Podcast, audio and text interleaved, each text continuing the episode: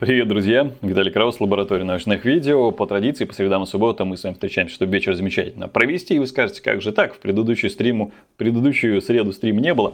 А я бы скажу, что он был, но только для тех, кто нас поддерживает. Если вы хотите, соответственно говоря, попадать в подобные стримы, то вам необходимо нас каким-то образом поддерживать. Об этом я расскажу чуть позже, а сначала представлю второго ведущего. Это Александр Скалов. Саша, привет! Да, привет, друзья! Здравствуй, Виталий! Сегодня у нас в субботу очередной постскриптум, и у нас в гостях э, спикер последнего форума «Ученые против мифов». С, э, с, э, доклад был очень интересный про осьминогов, а наша гостья Ирина Мейнцер, морской биолог, руководитель биологической службы Центра океанографии и морской биологии «Москвариум». Здравствуйте, Ирина. Всем Добрый очень день. понравился. Добрый Да, день. всем очень понравился доклад, в- в- вдохновил, там даже, скажем так, удивил, особенно там некоторые кадры показаны были, там Женя Тимонова кое-что даже показала. Вот, поэтому вопросы писали потом зрители в комментариях. Вот сегодня мы будем рады послушать ответы Ирины. Вот, но прежде чем мы перейдем к вопросу, мы сделаем традиционные короткие объявления. Начнет Виталик, а я подхвачу. Хорошо, и то, о чем я говорил, во-первых, я поблагодарю вас за то, что вы присоединились к нашему стриму, за то, что ставите лайки видео, если подписываетесь на канал, нажимаете колокольчик, вообще вам цены нет.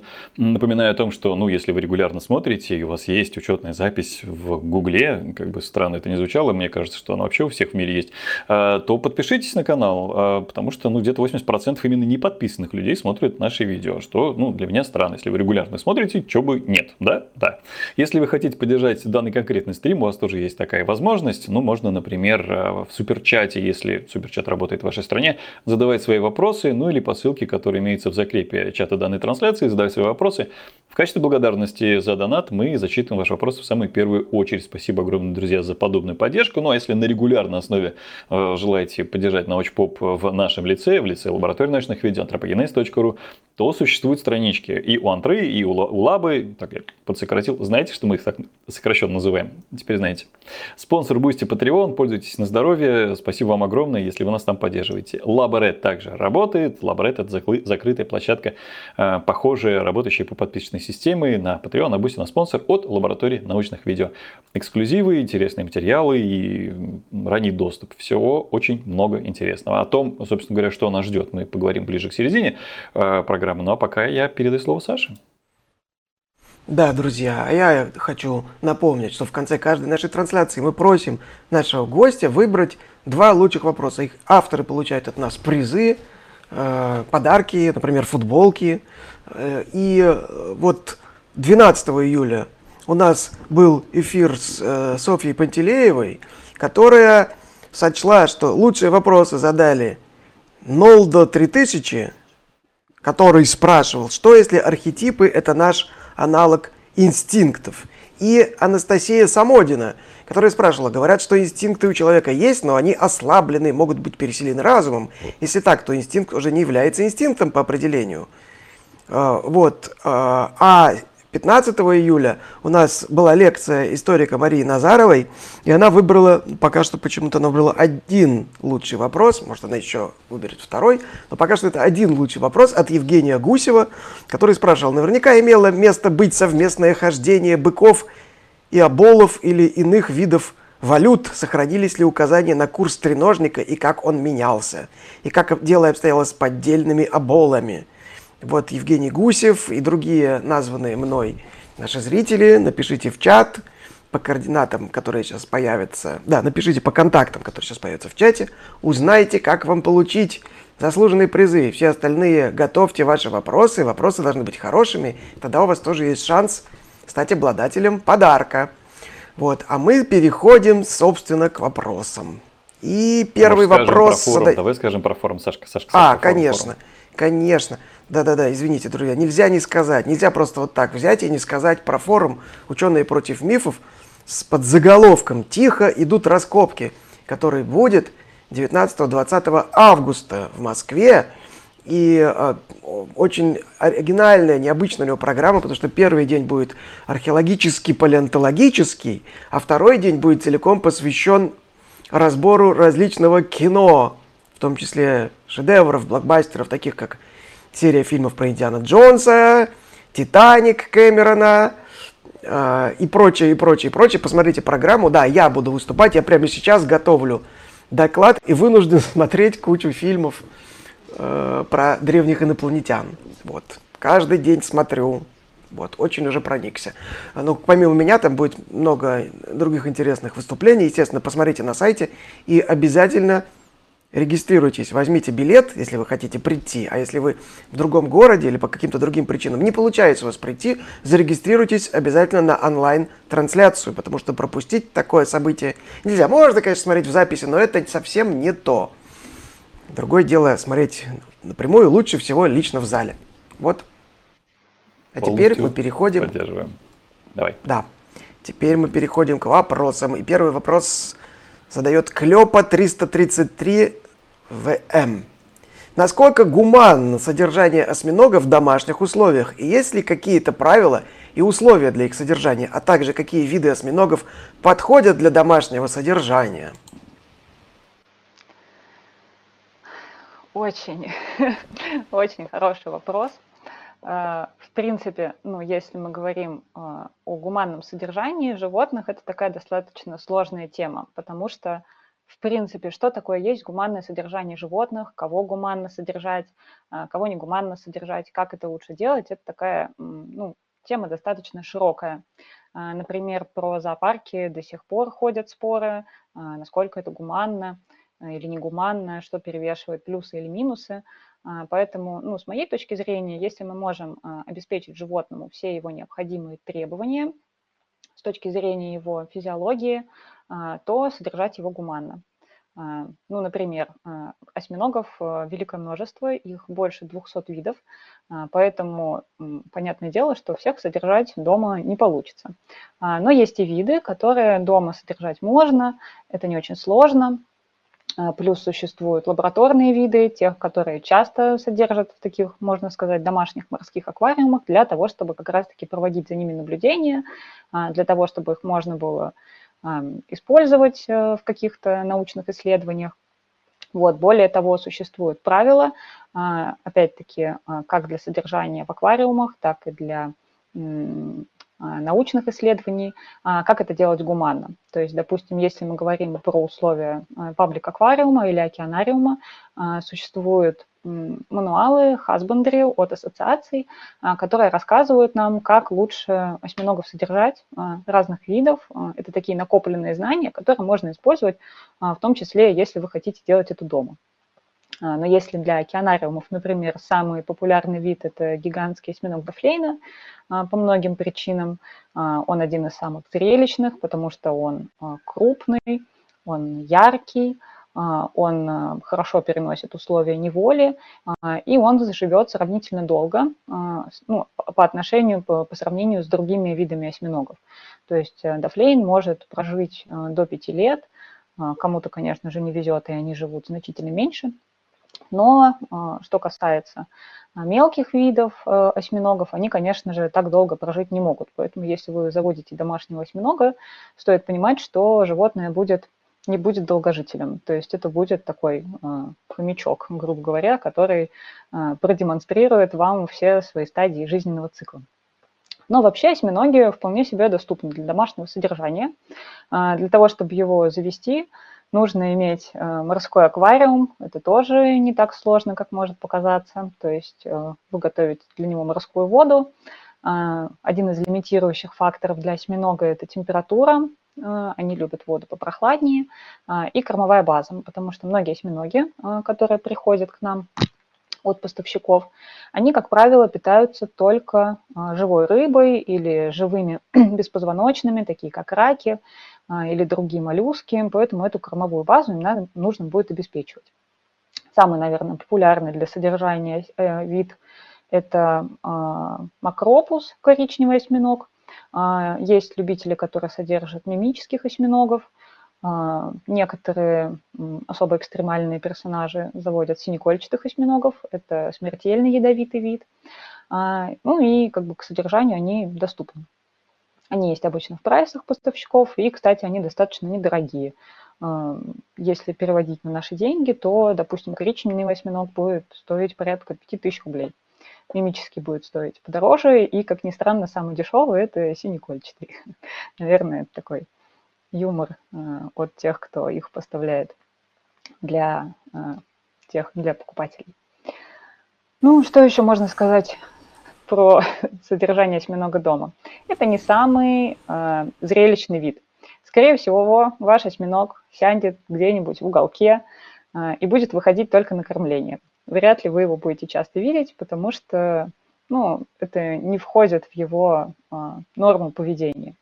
Э, если вы решите не предоставлять ему укрытие для того, чтобы чаще его наблюдать, э, чаще видеть, как он сидит в углу и отдыхает, э, то вы будете подвергать его достаточно сильному стрессу, а сильные стрессы, как правило, ведут Э, к болезням и к смертям, поэтому делать этого не нужно. Вот. Э, ну, опять-таки, можно попробовать каким-то образом его тренировать, э, предлагать ему корм в различных вариациях, вместе с игрушками, головоломками. Но, опять-таки, ест осьминог примерно через день, делает это быстро, поэтому вид для содержания дома не самый зрелищный. Но, тем не менее, это можно осуществить, это не очень сложно.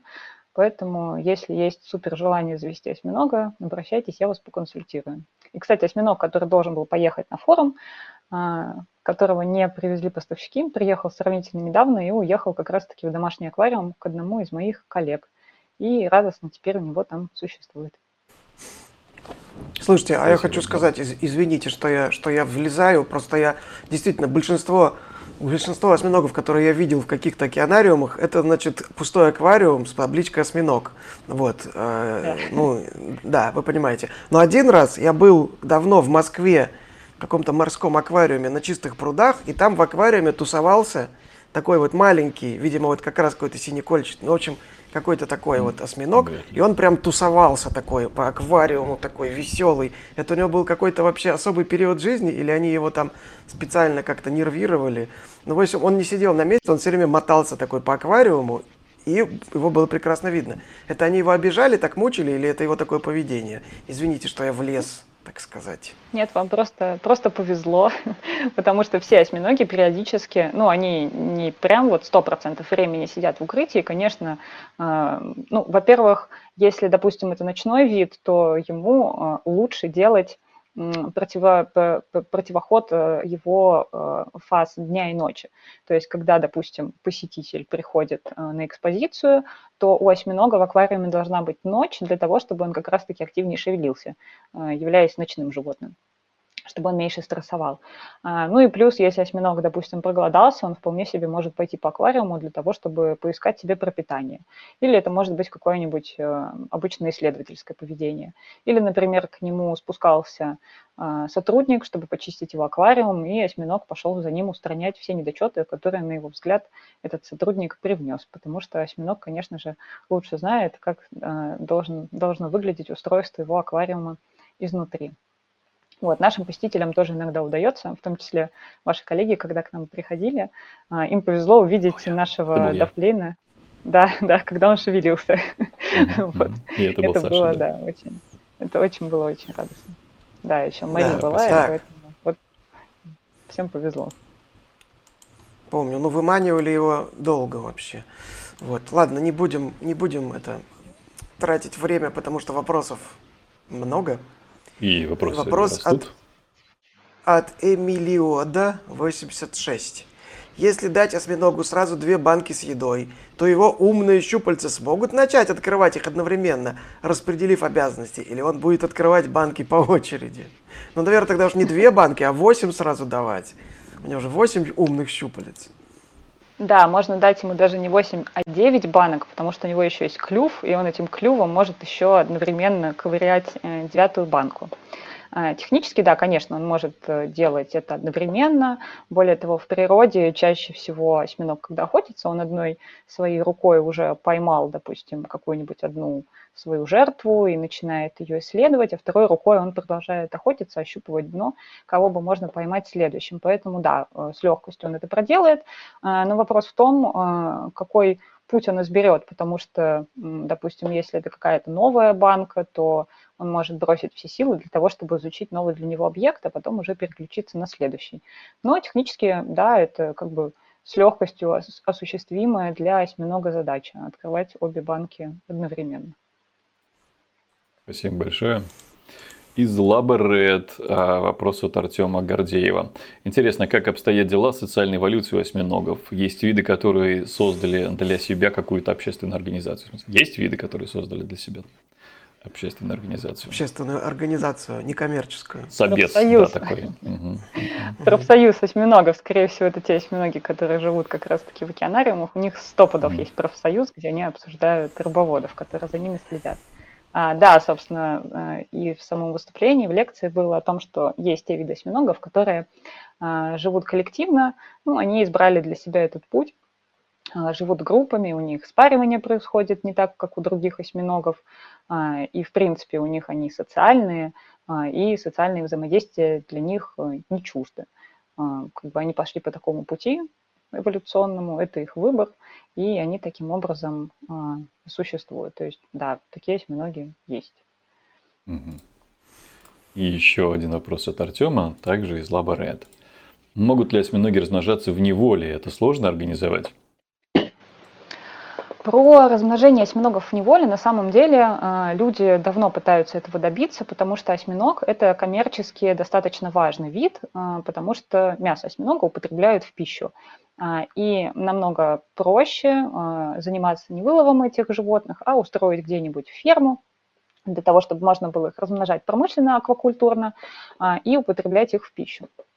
Но а, многие виды осьминогов характеризуются как раз-таки тем, что а, размножаться в неволе они не собираются, не хотят а, по каким-то причинам. То есть э, одна из этих причин – это территориальность. Тот же самый, например, осьминог Дафлейна, он строго территориальный, и ну, очень сложно на одной территории содержать несколько особей, в том числе разнополых особей, для того, чтобы добиться от них размножения.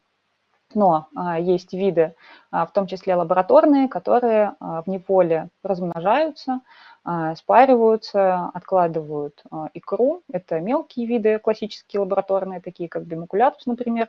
То есть у них, да, от них размножения можно добиться. Но самый популярный способ добиваться, так сказать, размножения в неволе – это выращивать осьминогов со стадии яйца то есть не добиваться от них спаривания, а изымать из природы самок а, с, оплодотвор... с оплодотворенными яйцами а, и поднимать этих личинок уже, раскармливать их для того, чтобы каким-то образом а, потомство и в дальнейшем его использовать.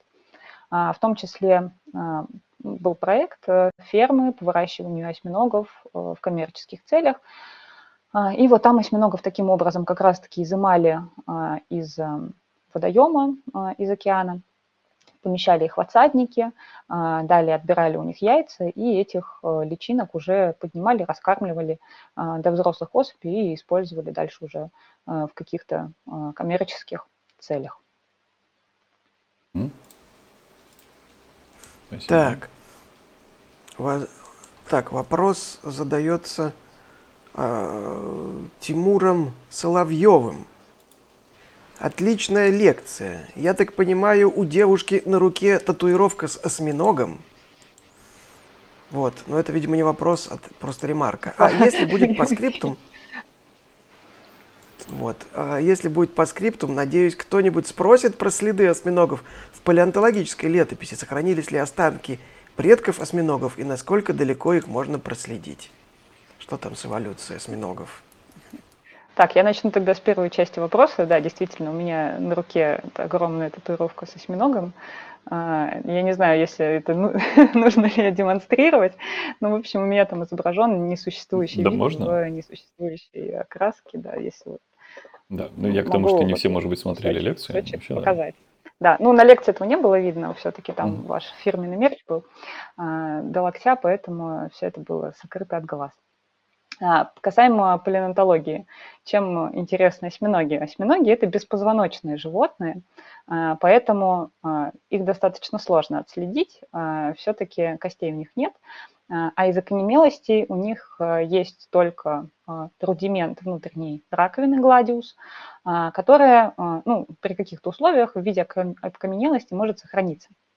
Но по большей части изучают отпечатки щупалец, ну и, соответственно, рудименты вот этих раковин. А, но полноценная внутренняя а, раковина была у развитой в прошлом группы, это группа а, белемнитов.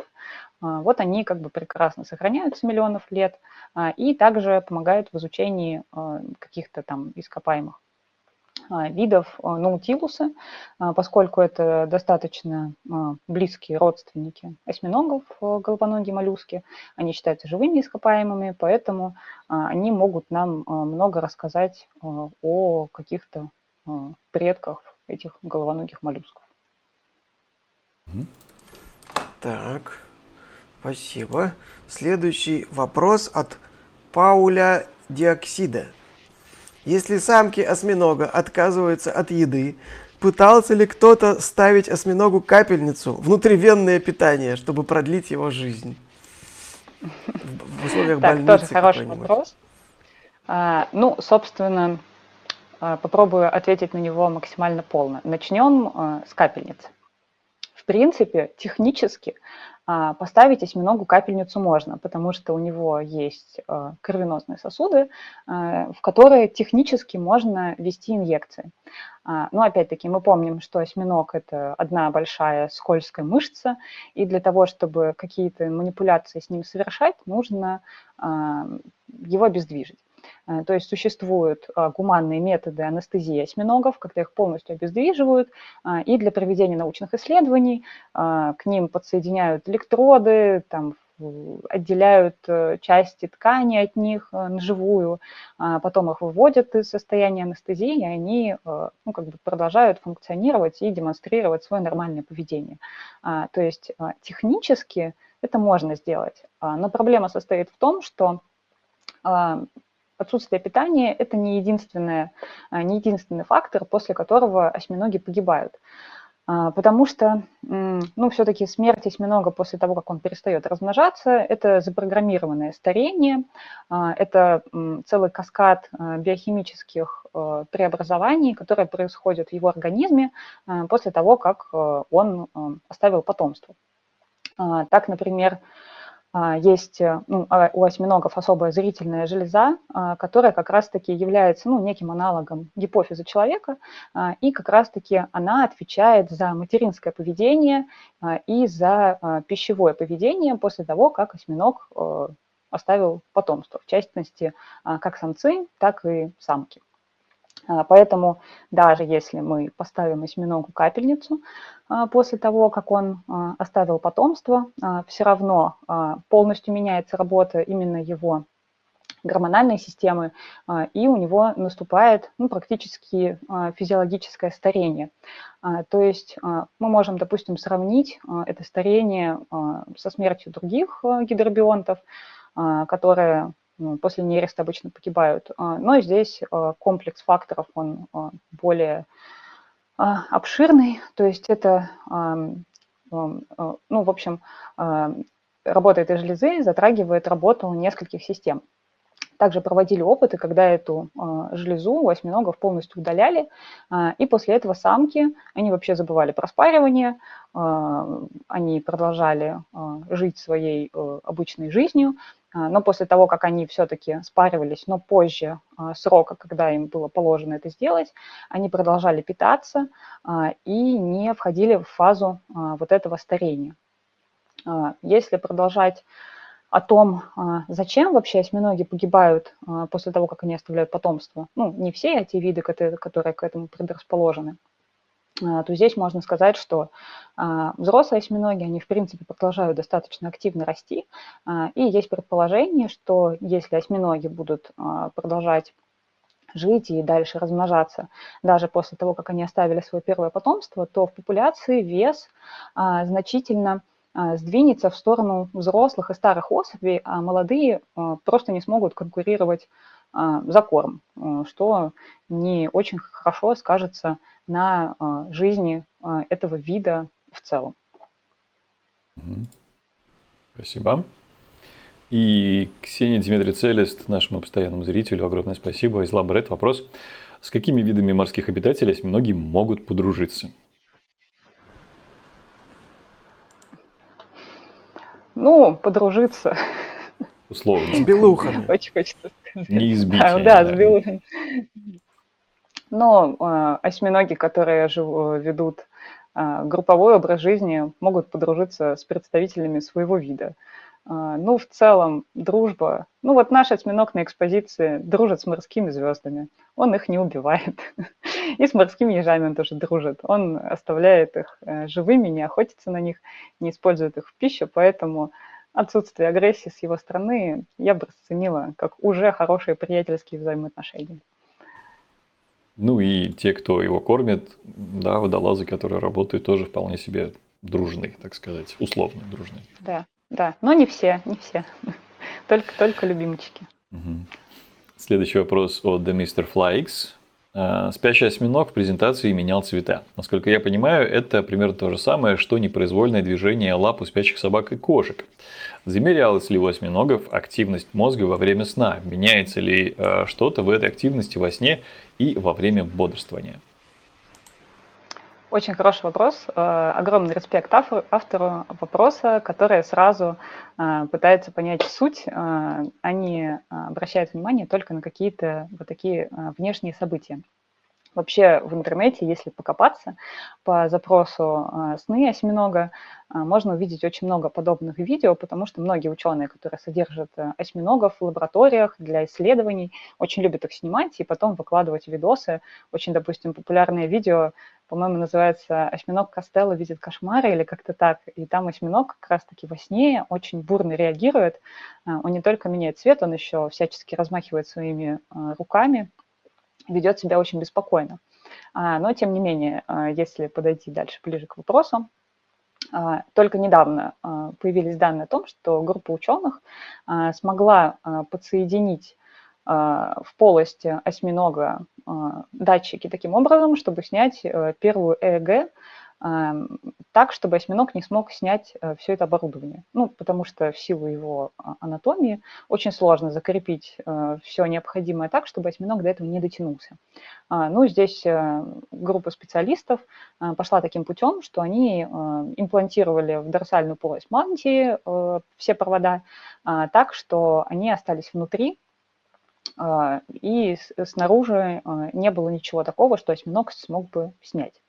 А, Это была группа из нескольких осьминогов. А, Ученые получили первые записи, первые ЭГ, а, и, к сожалению, они сделали вывод о том, что они ничего не поняли. А, То есть а, не было никакой корреляции между двигательной активностью осьминогов и а, теми данными, которые они получили.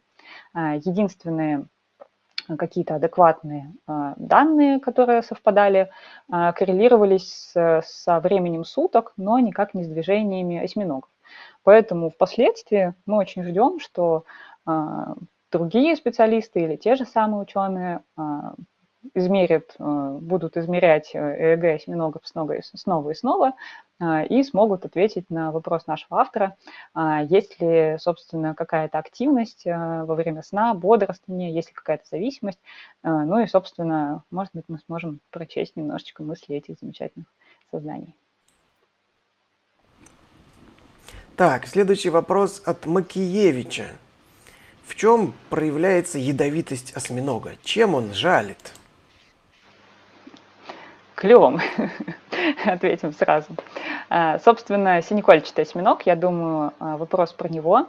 Самый ядовитый осьминог, один из самых ядовитых э, гидробионтов, э, одно из самых ядовитых животных в мире. Собственно, у всех осьминогов э, есть клюв, похожий на клюв птицы.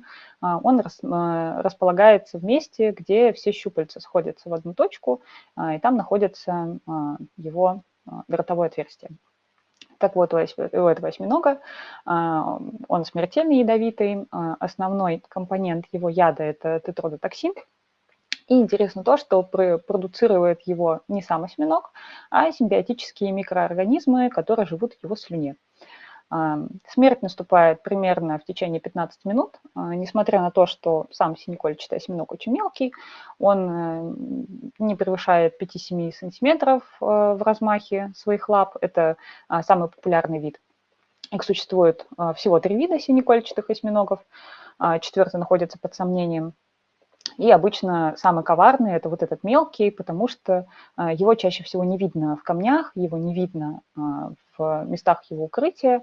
А, ну, люди могут случайно там взять какой-то камень, потянуть его, напороться на этого осьминога, получить от него укус и, к сожалению, не всегда выжить, потому что противоядия от э, яда этого осьминога еще нет, и необходим комплекс мероприятий для того, чтобы человека спасти.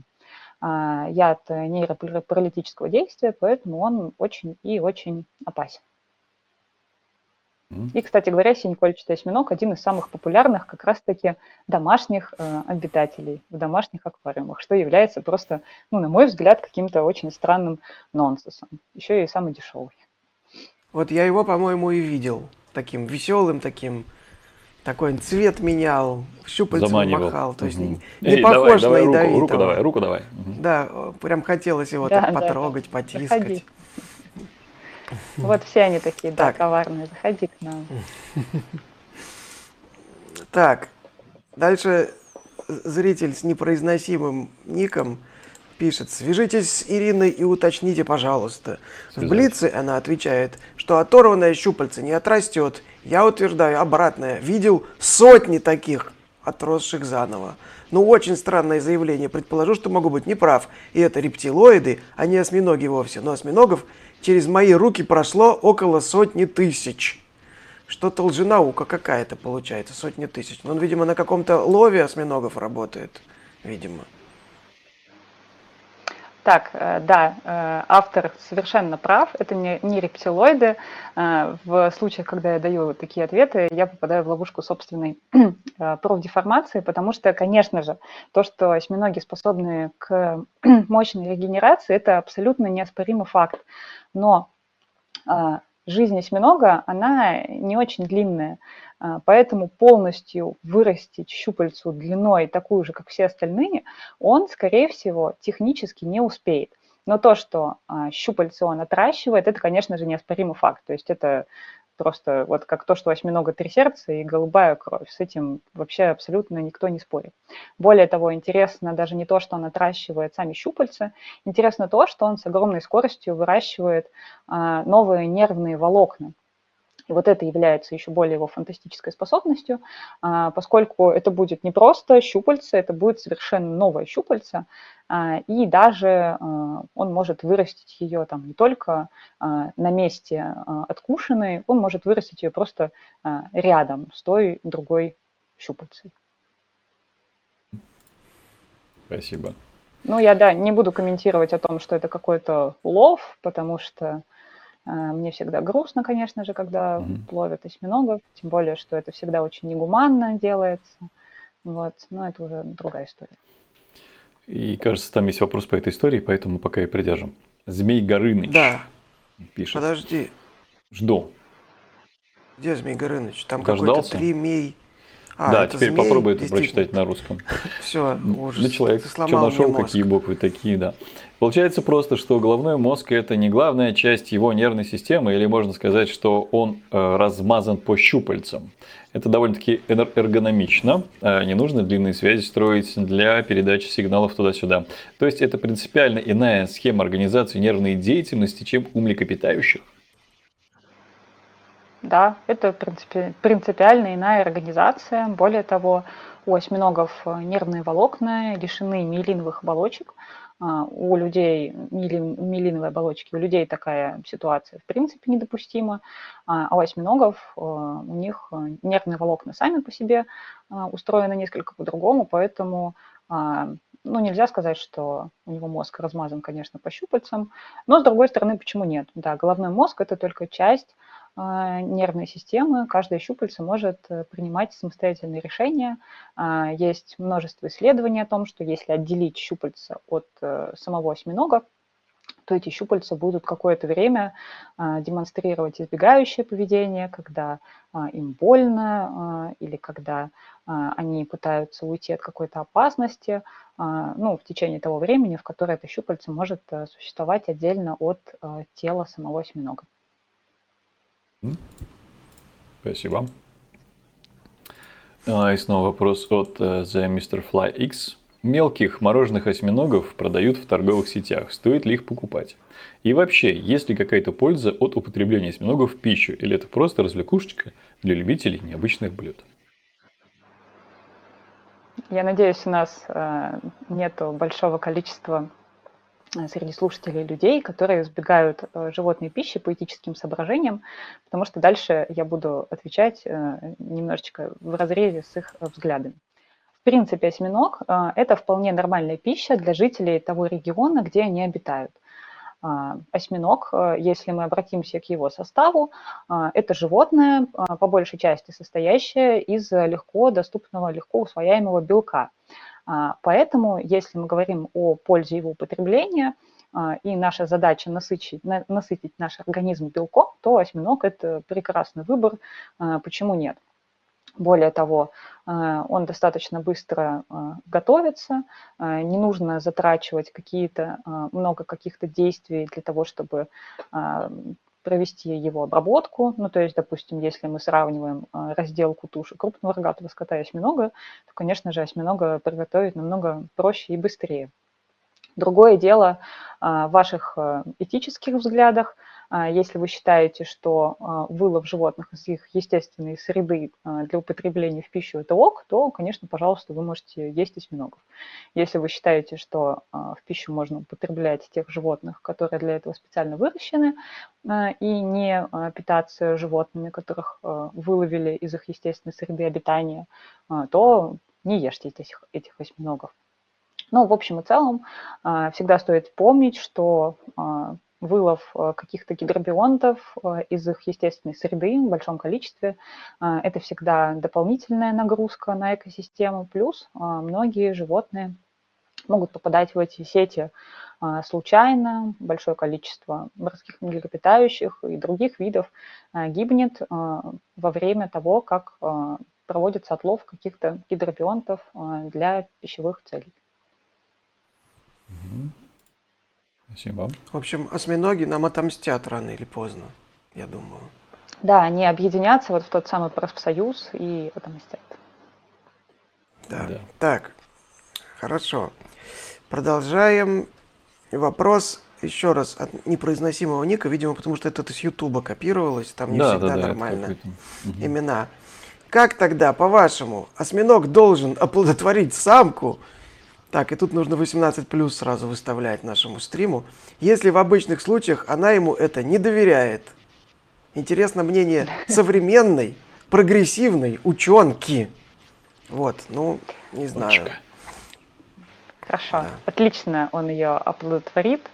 Эм, прекрасно, в зависимости от того, какой это вид. ну, то есть есть э, виды осьминогов, которые передают гиктокотель а, самки, ой, гиктокотель, извиняюсь, э, сперматофор, а, гиктокотелем самки, самка забирает его и самостоятельно погружает в мантийную полость.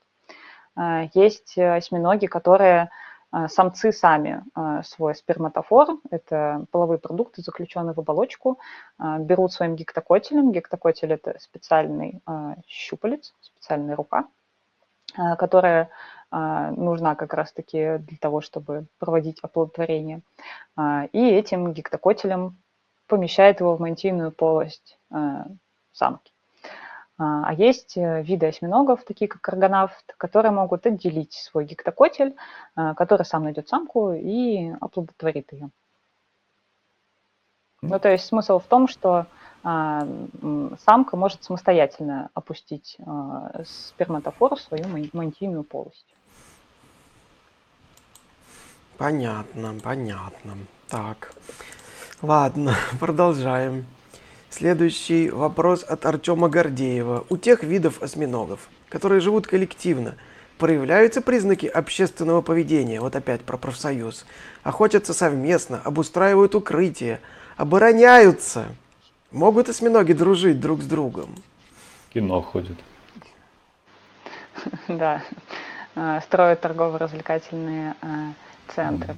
А, ну, на самом деле, то, что они, в принципе, живут коллективно, а, уже такая а, интересная история, потому что э, немногие осьминоги это делают. Но, насколько мне известно, каких-то наблюдений о том, что они ведут именно какой-то вот такой э, групповой какую-то групповую деятельность э, я не встречала. А, ну, понятно, что если они живут э, группой, то у них и так уже есть какие-то а, совместные взаимодействия. Угу. Спасибо.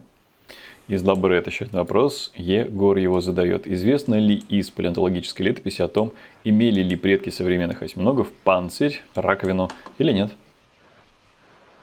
А, да, а, ну, вот та а, внутренняя раковина, которая у современных э, осьминогов, э, современных головоногих э, называется гладиусом рудимент, она была у достаточно развитой в прошлом группы белемнитов. Она прекрасно сохраняется, и периодически эти ископаемые находят.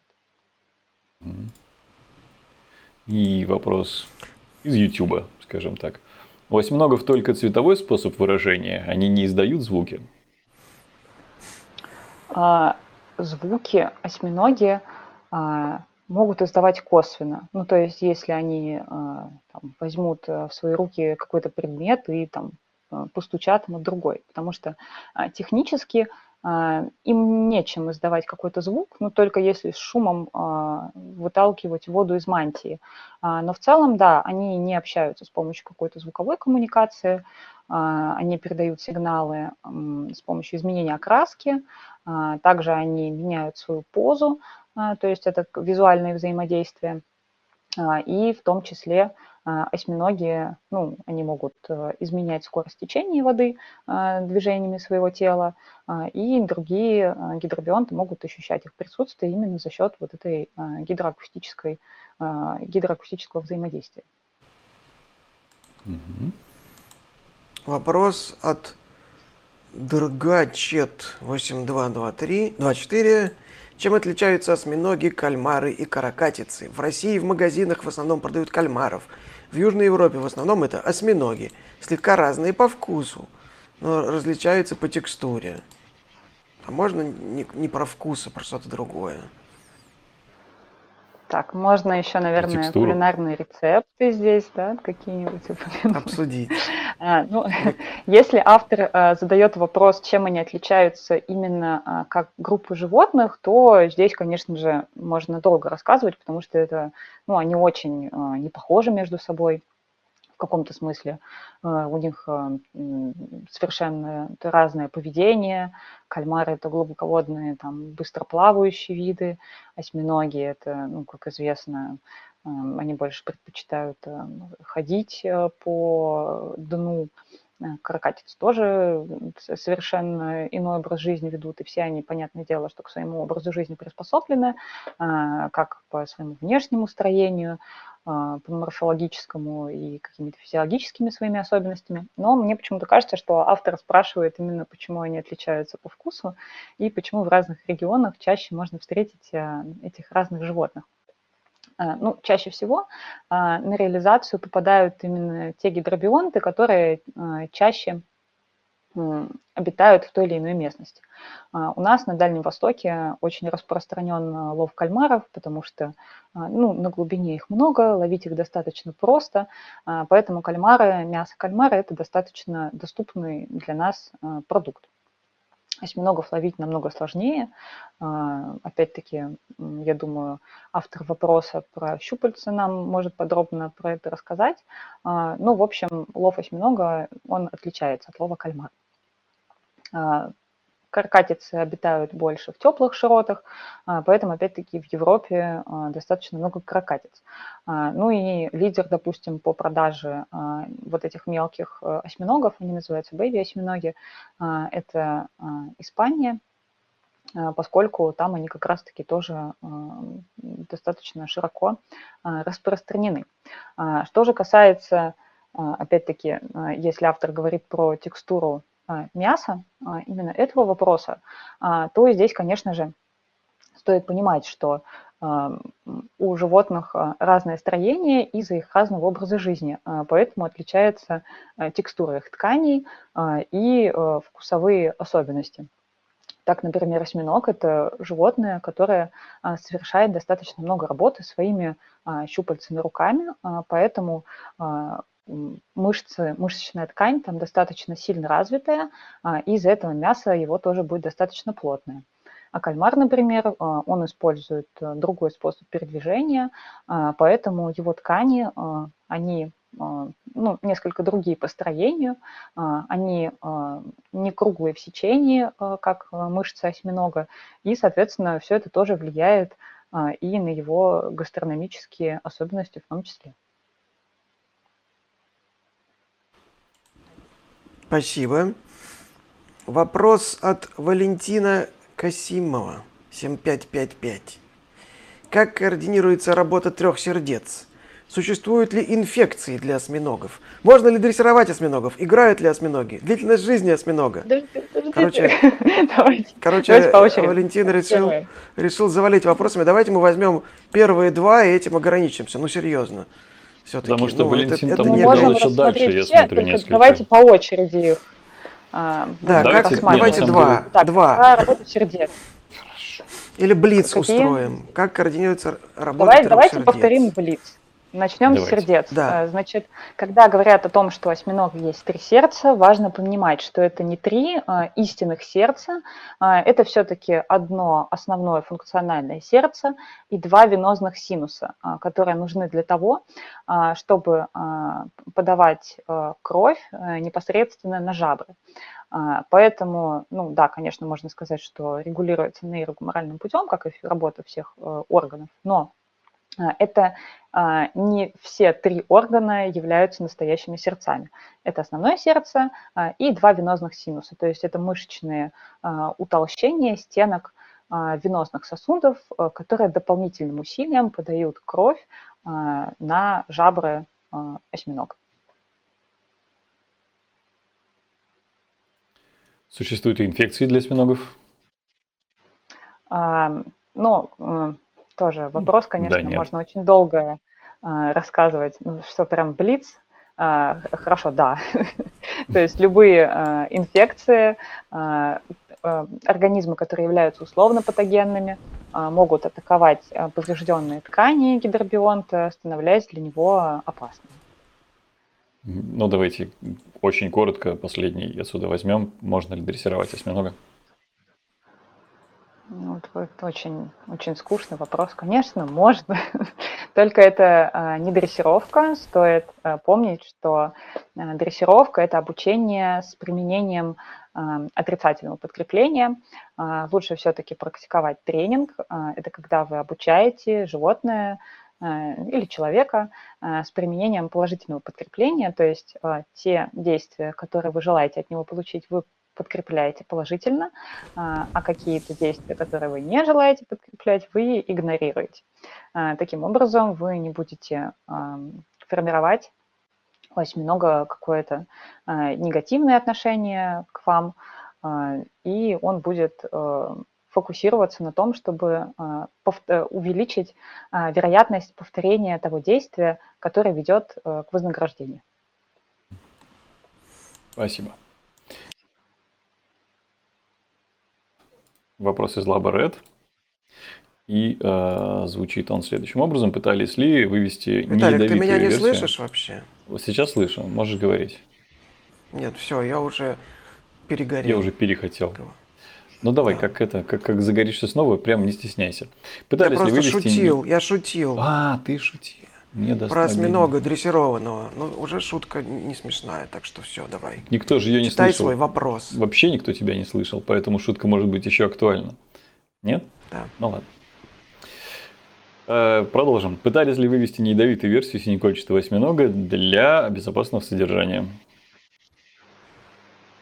Зачем? Существует множество других видов осьминогов их вообще более 200 штук, которые можно безопасно содержать э, дома, не рискуя быть убитым. Вот, вообще, я думаю, что кто-нибудь обязательно пытался удалить э, слюнные железы у синекольчатого осьминога, потому что ученые, как известно, все обладают пытливым умом. А, поэтому я думаю, что стоит э, погуглить тщательно этот вопрос, и, возможно, ответ на него будет «да», но однозначно сказать не могу. Спасибо. Да, кстати, вот э, у лягушек, например, да, у некоторых амфибий, те же самые древолазы, э, они ядовиты в определенных условиях. То есть им нужно конкретную еду есть, чтобы они стали ядовитыми. Э, можно ли что-то сделать силикончатыми, чтобы они своим, своих, своим помощникам не давали возможности, соответственно, генерировать этот самый яд? Возможно, но для того, чтобы проверить эту теорию, нужно достаточно долго держать синекольчатых осьминогов э, в условиях аквариума. А, но опять-таки мы помним, что у них достаточно короткий э, жизненный цикл, то есть у мелкого синекольчатого осьминога, у мелкого вида, а, весь его полный жизненный цикл а, проходит примерно за 7 месяцев. А с учетом того, что они не супер хорошо размножаются в неволе, процесс этот будет э, достаточно трудоемкий, чтобы проверить эту гипотезу и несколько поколений вырастить в условиях аквариума. Угу. Спасибо. Так. А, и Наталья Степанова, написано 3017, но, но мы знаем, что это просто Наталья Степанова. На самом деле, почему-то YouTube как-то забавно себя ведет, и вот периодически так пишет ники, вместо того, чтобы нормально вывести. А как осьминоги появляются в океанариумах и прочих развлекательных исследовательских центрах? Ирина говорила, что в неволе осьминоги тяжело размножаются, но бывают осьминожьи фермы. Так их, вылав... так их вылавливают в морях-океанах, привозят из других центров ферм – Могу я сама поймать осьминога и привести в какой-нибудь океанариум? Так, ну если мы говорим про наше российское законодательство, то для того, чтобы э, отловить э, каких-то гидробионтов, нужно иметь для этого разрешение. То есть если получить разрешение на отлов какого-то животного, да, конечно, можете привести. А, как осьминоги появляются. Ну, существуют организации, у которых, которые уполномочены а, заниматься отловом а, различных гидробионтов, либо на территории Российской Федерации, если мы говорим про те виды, которые обитают в наших водах, или это какие-то иностранные организации, у которых есть разрешение на проведение такой деятельности. Реализация осьминогов, по сути, это для нас что-то экзотическое, а если мы, допустим, говорим про Индонезию, это страна, где они распространены повсеместно. А, там этот вопрос а, намного а, легче решается, поскольку там осьминоги продаются наравне с обычными аквариумными обитателями, коими они там в том числе и являются. Поэтому их закупка и поставка в Россию по сути своей не сложнее, чем закупка и поставка обычных пресноводных аквариумных рыбок. Но, конечно же, можно закупить осьминога с какой-нибудь фермы а, и еще и а, чувствовать себя немножечко лучше из-за того, что его спасли от э, смерти в чьей-нибудь тарелке, а он проживет э, весь свой цикл жизни в аквариуме. Итак, вопрос от Жозин Базин, Йозин Базин. Йозин Базин. Как у них дела? Да, наверное. Как у них дела с каннибализмом? Отлично, прекрасно практикуют, любят. ну, например, а, молодые осьминоги, только вылупившиеся, а, в большинстве своем случаев а, стартовым кормом рассматривают как раз-таки своих сородичей, которые тоже вот недавно вылупились. Вот, поэтому, да, часть из них будет сожрана их же собратьями. Крупный осьминог вполне себе может э, поохотиться на какого-нибудь а, более мелкого и тоже его съесть. Почему бы нет, собственно. Вот. А, что касается а, автопоедания себя, такие случаи тоже бывают.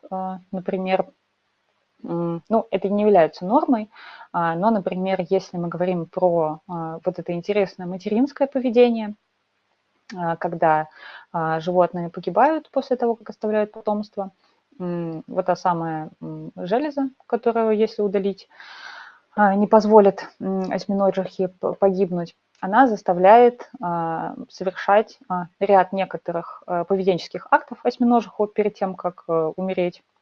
Это не только голод, а, это в том числе старение тканей, а, это э, такое очень беспокойное поведение, это постоянный груминг. Обычно осьминоги совершают груминг э, одной щупальцы, они проводят так вот по своей мантии, чтобы убрать какие-то остатки корма, какую-то грязь. А, осьминожихи исследуемого вида, они совершали беспорядочные движения руками и в том числе отгрызали кончики своих э, рук. А, Причем это делали все исследуемые осьминожихи, а, и это а, было частью их программы старения перед тем, как погибнуть. Кстати, есть мнение о том, что вот это поведение, ну, то, что осьминоги погибают и голодают после того, как они откладывают яйца, это нужно в том числе для того, чтобы мать просто не сожрала всех своих свежевылупленных детенышей. Спасибо. Но в норме а, осьминоги, конечно же, не, не будут предпочитать представителей своего вида и целенаправленно на них охотиться. То есть это такие, э, ну, как бы, э, варианты э, каких-то вот таких поведенческих актов, которые они являются как бы нормальными и постоянными. То есть это не пираньи, которые периодически решают, а давайте самого слабого из стаи мы сегодня сожрем вместо добычи. То есть э, это все-таки такие достаточно специфические э, взаимодействия. Так, ну и вопрос из Ютуба. А вот что является профильным кормом для них? Они рыбу едят или моллюсков? И еще, может осьминог, допустим, захавать акулу? И насколько крупной может быть их добыча? Может быть, в 14-17 веке они крупнее были и такие топили кораблики. Да, спрут. Да, в 14-17 веке тогда это, трава зеленее была, небо голубее, осьминоги больше. Но на самом деле, если говорить серьезно, то э, осьминогов, опять-таки, как мы вспомним, больше 200 видов. Э, взрослые особи у нас э, достигают от 2 сантиметров в диаметре, э, в размахе их щупалец до 5 метров. Поэтому нельзя обобщить всех их и сказать, что у них у всех какой-то одинаковый, одинаковая кормовая база. Но по большей части это какие-то донные обитатели в основном, которых осьминоги могут поймать. Это различные беспозвоночные, такие как ракообразные, какие-то другие моллюски. Это мелкая рыба, донная рыба и все то, что держится у дна. А, ну и, соответственно, что если это мелкий вид осьминога, то он будет предпочитать какой-то мелкий вид корма, а, который будет сопоставим а, с его собственными размерами. Если это какой-то крупный осьминог типа дофлейна, он, конечно же, может уже выпирать более крупные пищевые объекты, но на очень крупные пищевые объекты он охотиться будет в крайнем случае, поскольку ну, успех этого мероприятия будет достаточно энергозатратным. Что касаемо акул, а, здесь э, все то же самое. А, акулы – это не только большая белая, это великое множество различных видов, а, в том числе донных, в том числе мелких. Поэтому если достаточно крупный осьминог в своем поле зрения увидит, допустим, мелкую, недавно вылупившуюся кошачью акулу, то, конечно же, почему бы ее не поймать и не попробовать ей закусить. То есть, в принципе, теоретически это вполне себе а, реальная ситуация. Расскажу, что этих самых кошачьих акул мы тоже наблюдали, и их рождение, вылупление мы тоже лично наблюдали. Если вы были на предыдущем форуме, форуме следили, то наверняка знаете об этом. Так, Фактически а, давайте... принимали роды. Да, да, была двойня у нас, если что. Так, а, давайте перед следующим вопросом коротко объявление. Еще раз благодарю всех, кто э, к нам присоединился, смотрит.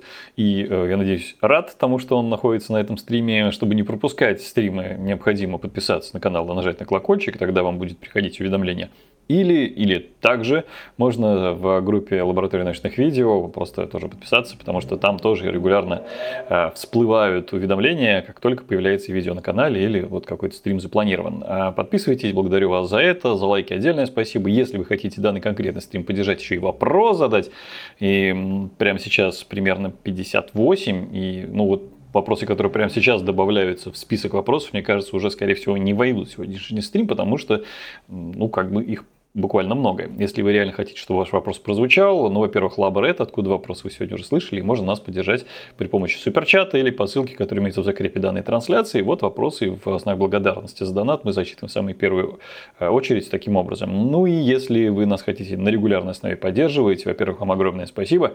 Во-вторых, э, Sponsr Boosty Patreon и у проекта Лаборатория научных видео и проекта anthropogenesis.ru имеются свои странички, где появляются свои какие-то материалы. В, например, например, я продолжаю начитывать э, книгу Люции Синя «Темный лес». Это же вторая книга его. Я подозреваю, что вы захотите третью книгу в аудиоформате послушать. Ну, там уже дальше будет видно.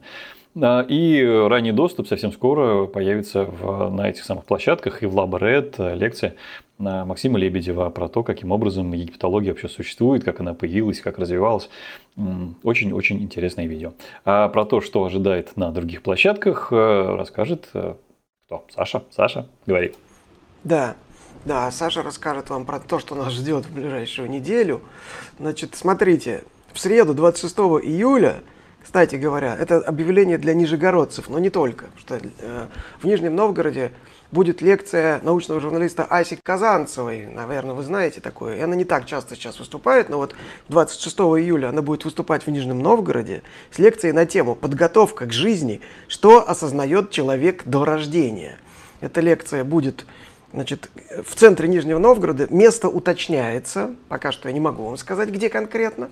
Вот, но точно будет, и, видимо, будет трансляция на канале лаборатории научных видео. Если Виталик, опять же, да. не подведет, так сказать, а он обычно не подводит. Ну, вот. Раз. Да, короче говоря, сейчас, э, наверное, в чате появится ссылка на регистрацию на это мероприятие. Но если не появится, я просто кину ее туда сам. Вот, значит, а в четверг, 27 июля, на нашем канале, на антропогенезе, будет опубликован десятый эпизод форума «Ученые против мифов. Ищи на третьей планете» выступление планетолога Дмитрия Горинова под названием «Облачно ожидаются осадки в виде серной кислоты» или «Почему Венера больше не сестра Земли?» Очень интересное выступление про Венеру от крутого действительно специалиста, который, насколько я помню, сам вообще участвует в подготовке очередной миссии к Венере.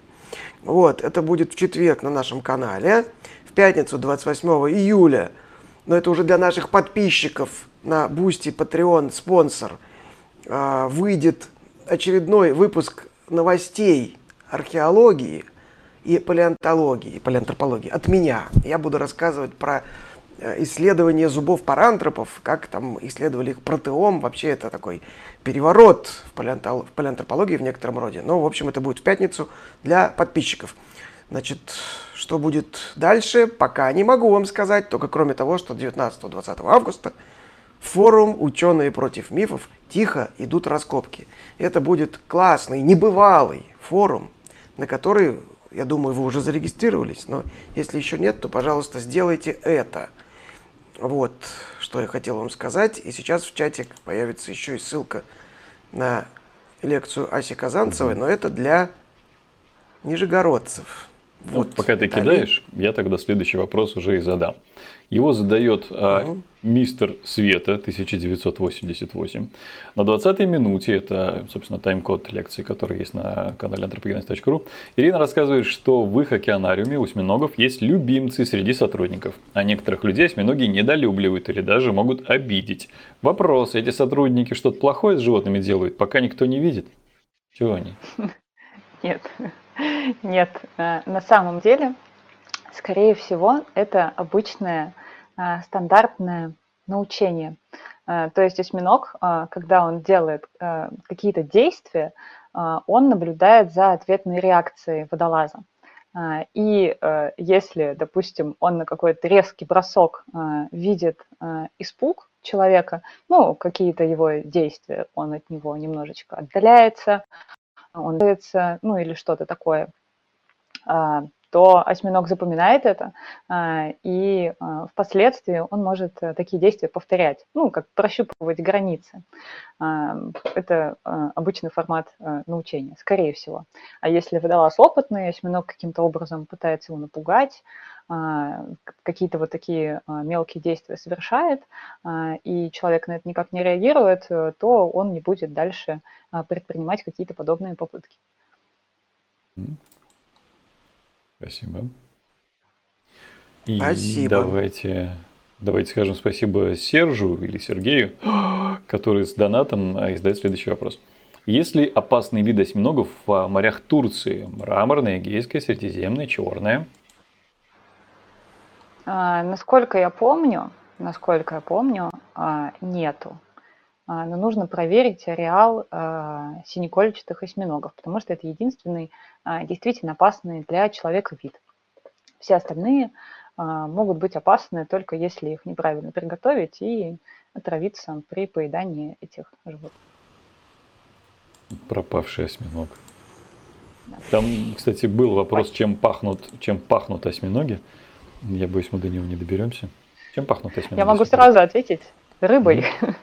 Супер. Но живые осьминоги ничем не пахнут. А мертвые осьминоги, у них такой сладковатый рыбный запах. Ну, вообще, осьминог, как правило, под водой, там сложно его нюхать, мне кажется. Довольно-таки для ну, человека. Если, если вы человек, то да. А если вы другой осьминог, то, конечно же, вы его унюхаете. Примерно. Так, вопрос задает Артем Гордеев из Лабы Ред. Спасибо за стрим и за гость. Это, это не вопрос, это так. Ирина так хорошо знает осьминогов, что могла бы стать их королевой и помочь им захватить мир. Как вам перспектива? Да, я возглавлю тот самый профсоюз, и мы вместе с ними что-нибудь такое совершим. Революцию. Спасибо, Артем, за вопрос. Да, это не вопрос, это такое прогноз, Он я бы сказал. Штук 6 уже задал, вот, так что от, спасибо за все. Да. да, от Валентины Касимова. Зачем осьминогам три сердца? Если осьминоги не с восемью щупальцами, нет, давайте без вот этого вот э, читинга, я бы сказал. Выбирай, выбирай, Саш. Что спросишь, то и, то и ответишь. Ну, первое, давайте два первых. Зачем осьминогам три сердца? Сейчас просто все начнут по 10 вопросов писать. И что это у нас будет вообще? Ничего не будет, давайте мы не будем задавать писать. такие вопросы. Вот. Давайте а, первый, короче, тогда, прям вот первый. Зачем да. осьминогам три сердца? Вот так все. Так, ну про три сердца уже был ответ, что это не сердца как таковые, что это одно сердце и два венозных синуса, но нужны они для того, чтобы э, с большей вероятностью э, нужное необходимое количество крови попало э, в жабры для того, чтобы это было пульсирующее, постоянное, непрерывное их омывание кровью и нормальное снабжение кислородом всех необходимых органов и тканей осьминога.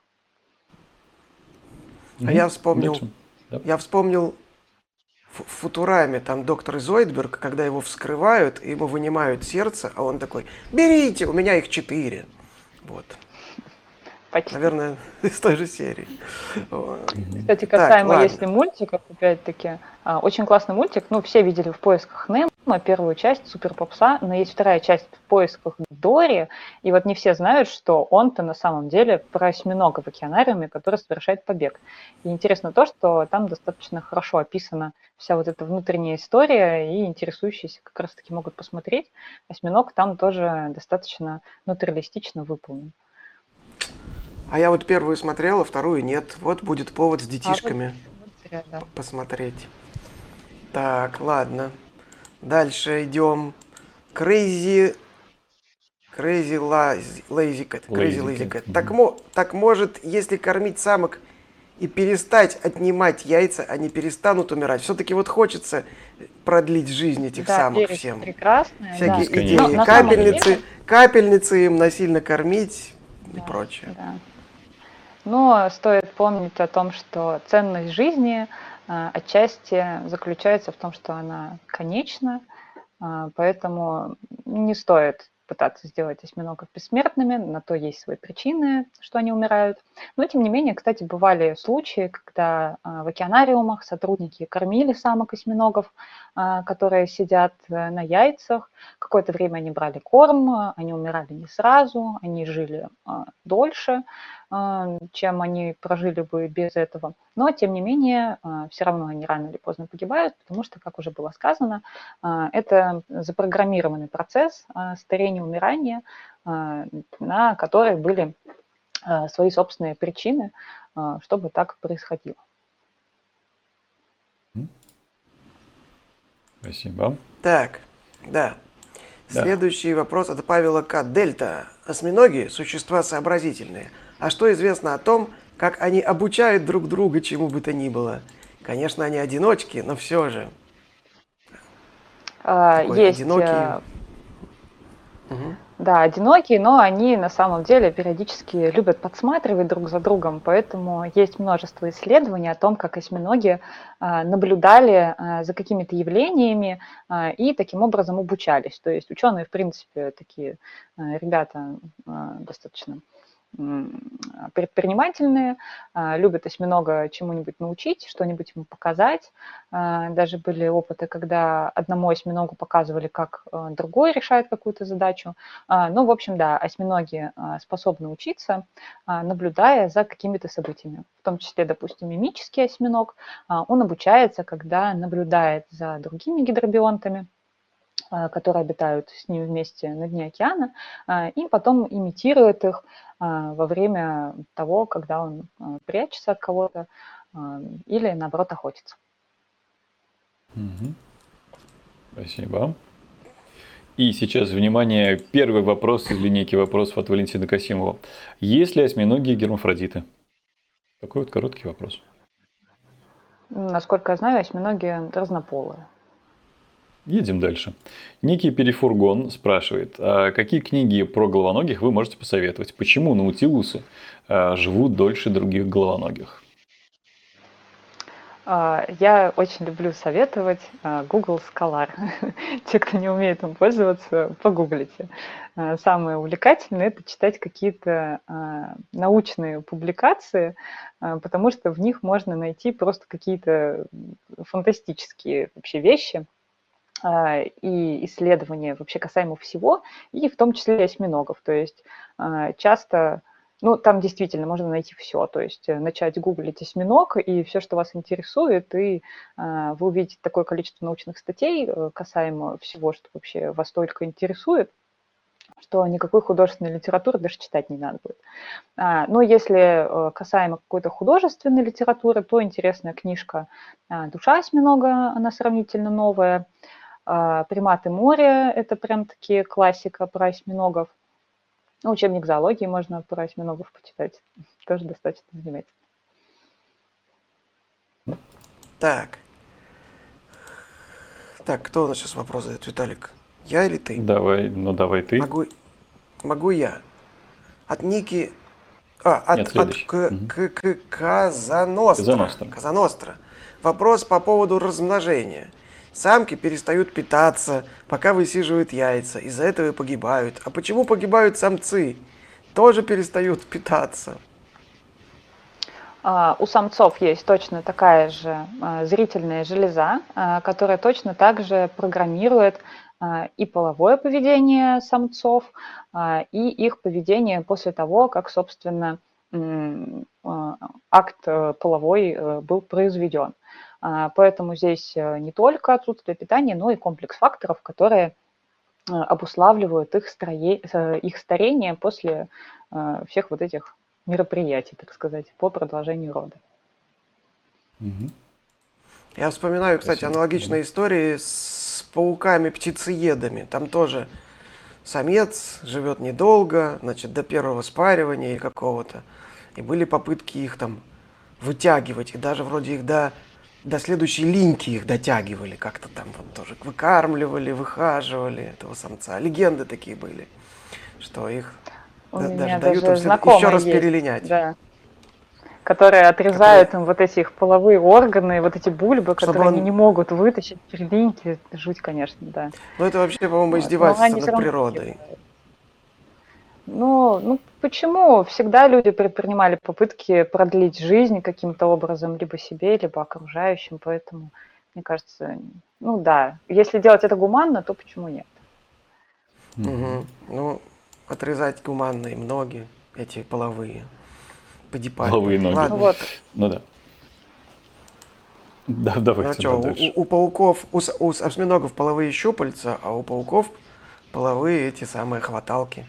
Так, ладно, да, не отвлекаемся. Так, А, Флесфес, Ирина, вы такая красавица. А осьминог счел бы вас красивой? Как у них чувством прекрасного? Я для осьминогов нет. Ирина татуировку сделала. Нет. Надо ему показывать татуировку маловато, сразу. маловато рук у меня для того, чтобы быть эталоном красоты среди головоногих. Косяк, конечно, да. Недоработка. Так, Мгм. ладно, Виталий, давай. Даю. Виктор Загребнев задает вопрос. Сколько осьминог может съесть за один раз в сравнении со своим весом? Бывают ли толстые осьминоги, а если специально откормить?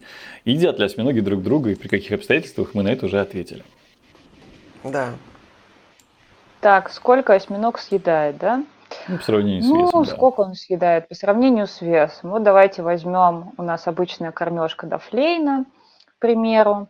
Ну, в принципе, а, для рыб есть а, ну, такой типа стандарт для гидробионтов 5-10% массы тела. Обычно приходится на одно кормление. Ну вот Дафлейн а, средний, где-то 10-килограммовый, съедает за одно кормление, ну, наверное, килограмма максимум килограмм-полтора корма. Там лангустины, кальмары, ракообразные и прочее. Максимум, самый максимум. Спасибо. М. И еще один вопрос от Казаностры. Щупальца самцов все одинаковое строение имеют или специальное для размножения чем-то существенно отличается? Оно отрастает после рождения или сразу есть в наличии? Ну, у самцов, да, у них есть особенный щупалец, э, называется гиктокотель, как раз-таки он внешне выглядит э, не так, как э, остальные его эти щупальца, и нужен исключительно для того, чтобы передать вот этот э, сперматофор. Э, Не могу сказать, э, выглядит э, ли он, э, отличим ли он сразу при рождении, но когда осьминог э, взрослый, этот щупалец у него достаточно ярко отличим. Его очень хорошо видно, он хорошо отличается. А, я вот на картинке видел, что этих два их гектокотеля бывает. Несколько их бывает, что ли? Ну, возможно, у Нет? каких-то видов, ну, вообще вряд ли один, как правило. Ладно. Но точно не Так. скажу. Их 200, 200 видов. Вот все, всех тоже интересуют эти г- гектокотели. Нет, тут Вот просто... всех интересует, А, да, Ар- тема размножения. Ну, это понятно. Артур Дилан спрашивает, кто ловчее управляется со своими конечностями? Карабкается, убегает, охотится. Осьминоги или членистоногие? Или членистоногие, тогда уж. Смотря в какой а, наземной Среде. или подводной среде, да. Да, если их вытащить, э, я не знаю, на воздух, они все будут управляться со своими конечностями не очень. Ну, вообще, мне кажется, очень сложно сравнивать это, как э, спрашивать, кто лучше управляется конечностями, лошадь или собака. Ну, то есть, там, или лошадь или кошка. А, Для своих э, функций э, у них э, оптимальные конечности, именно для того образа жизни, который они себе избрали. Поэтому, мне кажется, очень некорректно все-таки сравнивать членистоногих и моллюсков. Спасибо. Так, тогда вопрос от Юры Нии. Есть ли у осьминогов предпочтительная щупальца для определенных задач? Типа первый ловлю еду, четвертый и пятый банку открываю, как мультитул. Специализация такая. Точно специализированный щупалец – это гектокотель. Э, Про остальное вряд ли. Возможно, у каких-то отдельных особей есть какие-то такие щупальца, но в общем и целом они все равны по своему функциональному э, значению. Так, Виталик, давай. Читаю. Илья Владимирович спрашивает. Слышал, что есть осьминоги, которые могут какое-то время существовать на суше. Так ли это? И как они поддерживают форму тела? В экзоскелете. Да, конечно. А, м, Осьминоги могут выходить на сушу. а, Ну, как бы из их биологии мы знаем, что Они живут в том числе, могут находиться в приливно-отливной зоне, то есть они могут оставаться на суше. Множество данных о том, как осьминоги сбегают из аквариумов и какое-то время перемещаются по суше. Но поскольку осьминог – это а, очень большое количество мышечной ткани, в том числе в его щупальцах, которая сокращается и становится достаточно плотной, ему а, достаточно легко а, сохранять форму своего тела. Ну, то есть это не рыба-капля, которая попала на сушу и растеклась такой соплей. Осьминог, он достаточно такой плотный, и в руках он ощущается, ну, знаете, как вот эм, такой, как вот даже не знаю, с чем сравнить. Он как резиновый, ну, то есть он очень э, подвижный и очень упругий. То есть он очень хорошо держит свою форму тела. Спасибо. Я а, вспомнил Еще фантастический... Один... Давай. Я вспомнил фильм, был такой «Мир будущего» или как-то там такой, ну как бы научно-популярный, но про будущее. И там такой сухопутный осьминог бегает а, по прерии, это типа через по тысячи, через миллион лет после жизни, что-то такое, через, там, через 10 100 миллионов, 100 лет миллионов после жизни. Да, да, да, да, там да. такой осьминог. Угу. Да, вот, типа вышли. не освоили воздушную среду. вот, ладно, так, вопрос после теперь от... Да. Угу. да, Карл Август Аванти. Каким образом можно идентифицировать конкретного осьминога в дикой природе? Можно ли опознать особь под специфике движения или извержение чернильного облака при бегстве. Такой автограф чернильный. Автограф. Э, самый простой способ – это мечение. Э, осьминогов можно метить, они достаточно э, крупные для этих целей, то есть можно ставить им GPS-маячки, можно, если это крупный особь, метить, его с помощью транспондеров, можно учитывать какие-то индивидуальные особенности. А, как правило, это могут быть шрамы. А, очень часто у осьминогов э, есть откушенные щупальца.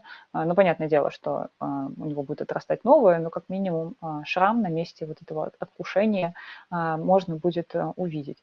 Ну и, конечно, самая простая, э, самый простой, самый, не самый простой, а самый действенный способ идентификации – это с помощью изучения генетического материала. А так, чтобы отличать его именно по его окраске, это достаточно все-таки сложно. Еще по имени можно, типа Серег, ё-моё, и он такой, оп, отплыл. Иди сюда. Да. Так, Анастасия Сидык спрашивает. Интеллект осьминога зависит от его размеров? Нет. Как, ну, нет такого, чем больше особь, э, тем умнее. Но это если э, он разбирать зависит, по конкретно, от... то есть один вид. Угу.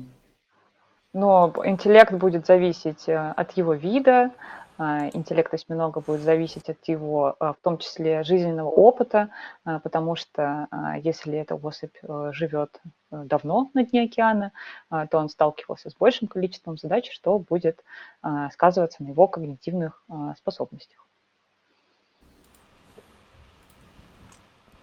Так, Хорошо. Тогда да. следующий вопрос задает Виталик. Нет, Ники Перефургон задает. Вопрос, где в России можно увидеть головоногих в дикой природе? На Дальнем Востоке. В Японском море. Угу. Да, можно встретить э, гигантского осьминога. Очень часто они там встречаются. Э, часто даже не нужно погружаться для того, чтобы их понаблюдать. Они могут выходить на э, мелководье, в прибрежную зону. А, вот там, да, можно понаблюдать осьминогов. Спасибо. И Илья Владимирович со следующим вопросом. А есть осьминоги вегетарианцы, и как они питаются? Щиплют траву клювом? Нет, э, осьминогов вегетарианцев нет. Анна Токарева спрашивает, а есть ли искусственно выведенные виды осьминогов? Породы, что ли? Насколько я знаю, искусство, искусственно выведенных видов нету. А, есть виды, которые наиболее популярны а, к содержанию а, в условиях аквариума.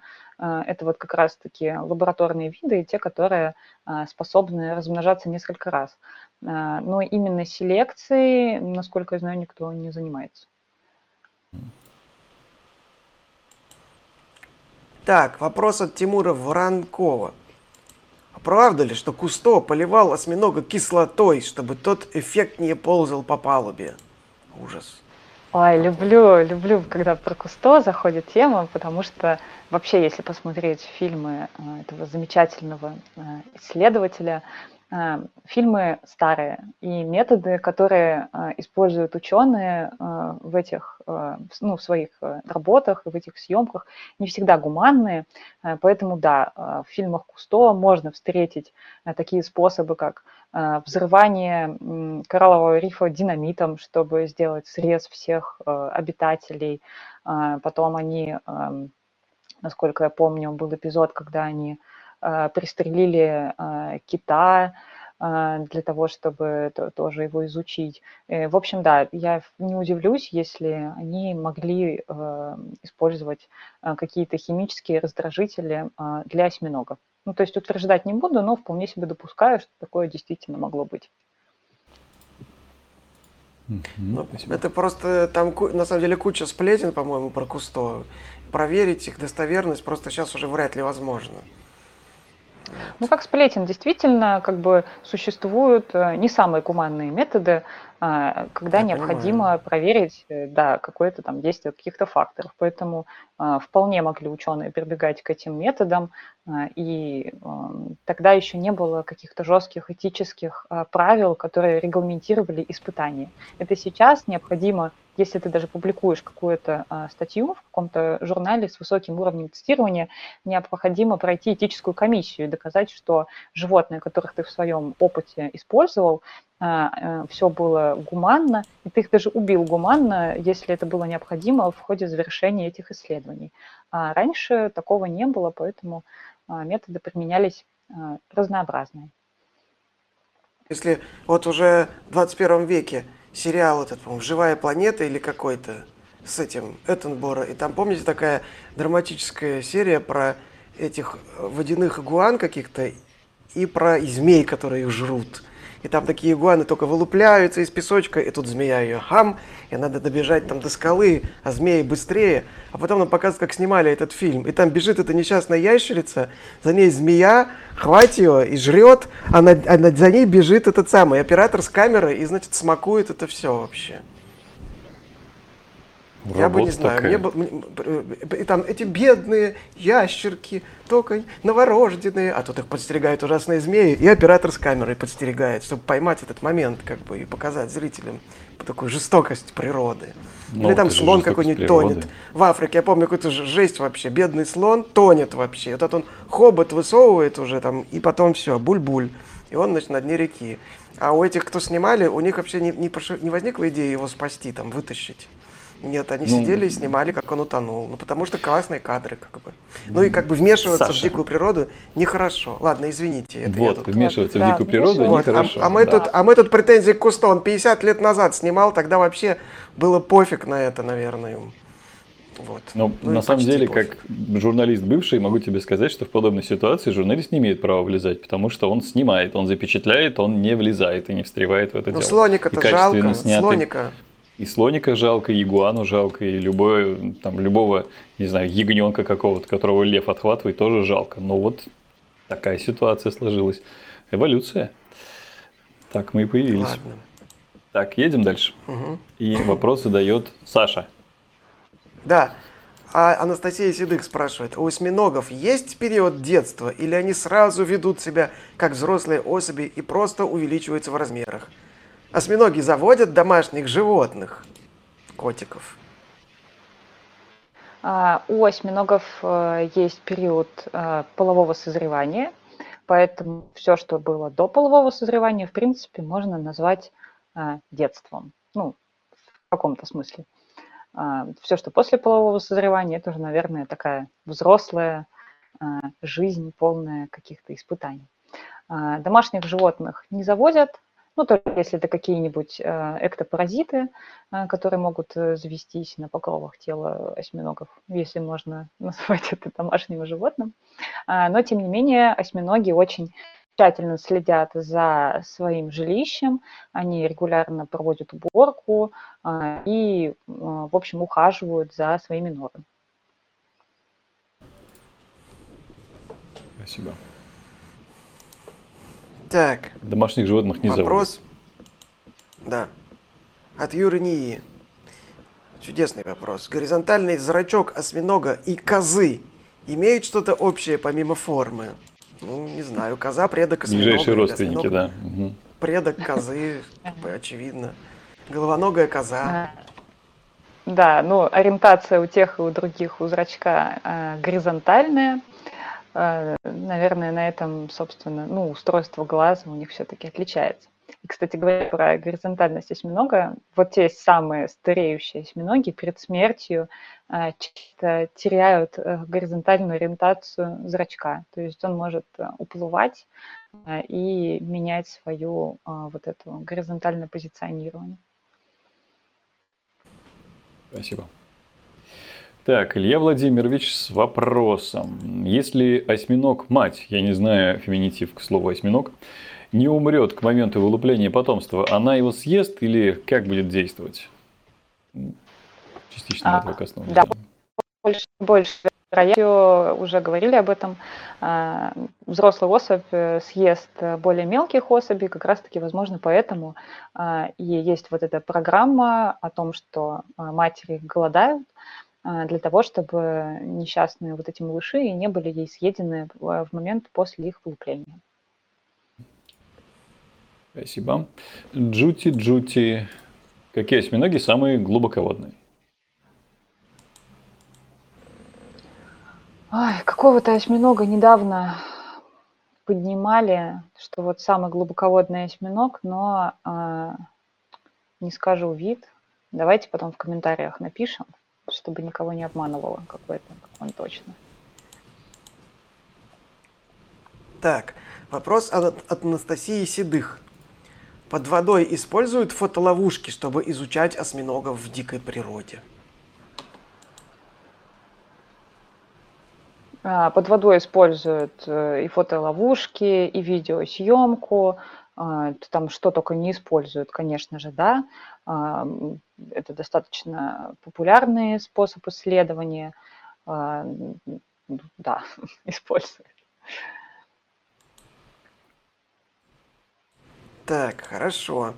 Теперь вопрос от Михаила Григорьева. Сквидвард из губки Боба. Кальмар или осьминог? Вот вопрос. На эрудицию. Сквидвард. Сквидвард. А я, кстати, не знаю, кем его авторы планировали сделать. Может быть, он каракатица? Саша, Написано... ты гуглишь? Мгм. Да, я гуглю, Давайте но они погуглим. что-то... Да, его зовут... У него фамилия Тентаклс. Ну, как бы это нам ничего не, не, не дает. Ничего не даст, да. А, человекоподобный осьминог написано. Осьминог, да. Вот, так что, Мы тоже погуглили, да. Вы тоже могли бы. Едем дальше. да. Так, Еще ладно. один любопытный, да, задает вопрос. Как бы вы оценили шансы осьминогу стать следующей вершиной эволюции в случае депримитизации планеты? А как будто бы мы вершина эволюции? Что-то вы прям загнули. Нужно следующий. Ну, После если- кого? Если э, случится какое-нибудь глобальное что-нибудь, и все материки окажутся под, э, под водой, мы окажемся снова в такой подводной Атлантиде, почему нет? Возможно, осьминоги станут главенствующим звеном. Но вообще, на самом деле, э, вряд ли, э, потому что у осьминогов нет на то каких-то предрасположенностей, чтобы а, ну, как минимум, им нужно тогда отладить свои социальные взаимодействия а, и, в принципе, свои а, навыки коммуникационные, потому что с этим у них все-таки не очень. Из осьминогов получились бы, наверное, в лучшем случае хорошие а, диктаторы. Такого из норы, из бункера они бы сидели Мгм. и отдавали какие-то там Мгм. поручения. Да, интересно. Ну, можно вспомнить Герберта Уэллса «Война миров». Там же эти были похожи на спрутов каких-то. Ну так они-то с. Марса. Но Ну. все равно они спруты. Явно, явно осьминог был прототипом. Ну или Вот. по Лавкрафту можно пройтись, там тоже были фантазии. Да. Да. вот эти. Вот это знаменитая научпоп книга. Давайте прод- продолжим. И Казаностра снова спрашивает. А свойственно ли осьминогам мигрировать? Находили ли представителей какого-либо вида в непривычных для него условиях на другом конце земного шара в виде рагу? Ну вот в виде только что если рагу, а, но в принципе у осьминогов а, достаточно широкий ареал. А, на тему интродукции не слышала никаких данных, не встречала для того, э, чтобы именно кто-то поселил какой-то вид и э, как-то вот так вот инвазивно его куда-то внес.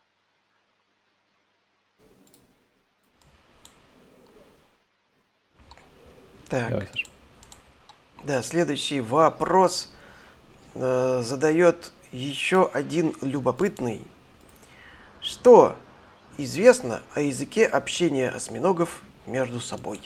Уже, по-моему, про, про это разговор был. Да, да, было.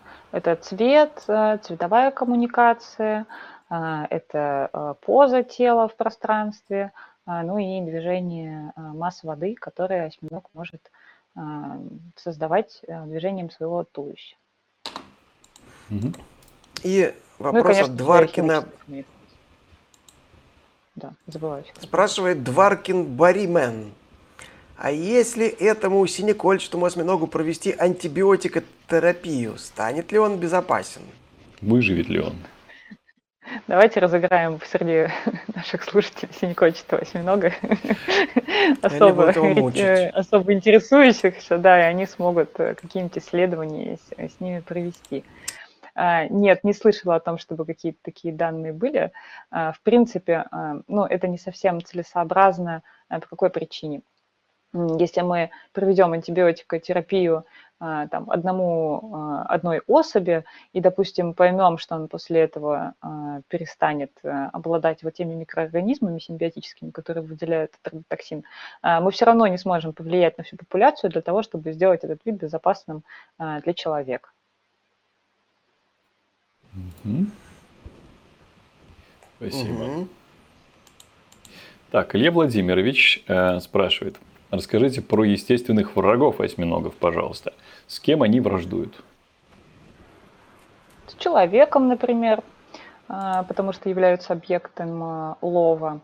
А так, в принципе, на осьминогов э, охотятся многие различные крупные хищники – а, например, млекопитающие очень любят закусить осьминогами, а, да и любые крупные а, хищные рыбы, в пасть которых осьминог, в принципе, может поместиться. Птицы даже на них охотятся, если могут заметить их в приливно-отливной зоне. Казаностр спрашивает, есть ли вымирающие или недавно вымершие виды осьминогов? А, да, а, вампироморфы, собственно, а, предки осьминогов – это группа, часть из которой является вымершей. Если я не ошибаюсь, один только вид э, является современно живущим, существующим, которого можно еще пронаблюдать. Все остальные уже ну, являются ископаемыми. Я вспомнил, что мы, Виталик, э, на форуме в этом, на грани, там был вопрос про вампира мор, морфов и вервольфа морфов. Вервольфа морфов, да-да-да-да. Да. Было забавно. Так, ну ладно. Следующий вопрос задает Виталик. Точно? Точно. Да. А, Толый Баттон спрашивает, какая память у осьминогов? Насколько хорошо они запоминают что-либо? Хорошая память у осьминогов, это я могу по опыту сказать работы с ними, потому что сотрудников, которых они не взлюбили, они помнят очень хорошо. А, то есть они помнят их, а, я бы сказала, на протяжении всей своей жизни. Помнят и, ну не то чтобы мстят, но отмечают их среди своих знакомых, так сказать. А, ну, а если могут они по-серьезному, то... Конечно, регулярно швыряются там, с очками, щетками и прочими. Вообще проводили многократные исследования а, на тему вот этой памяти осьминогов, а, когда, а, собственно, а, какие-то люди а, приходили к ним с кормом, какие-то люди, наоборот, обижали осьминогов, потом все эти люди возвращались а, без корма и без орудий на нанесения какого-то ущерба, и осьминоги очень хорошо отличали вот этих персонажей, запоминали их и стремились избегать тех людей, которые ранее их обижали, и лояльно относились э, к тем, которые приходили к ним с едой. Ну, то есть это подтвержденные данные.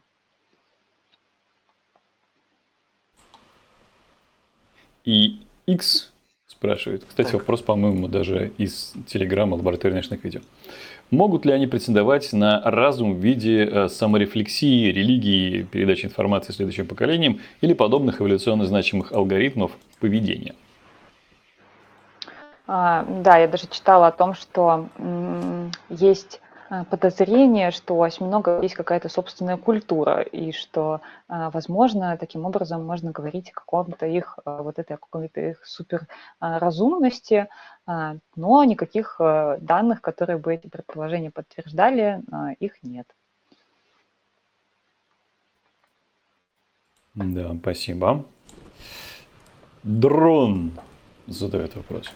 Есть ли у осьминогов уши, органы, чтобы слышать звук? Если да, то где они находятся? А, осьминоги а, ощущают а, гидродинамические движения воды. Соответственно, органы слуха у них тоже есть. Они находятся у них в мантийной полости.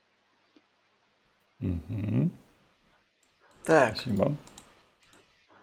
Сейчас у меня тут какие-то технические проблемки возникли, но тем не менее я попробую задать вопрос. Палатки. Вопрос, да, вопрос от Скир.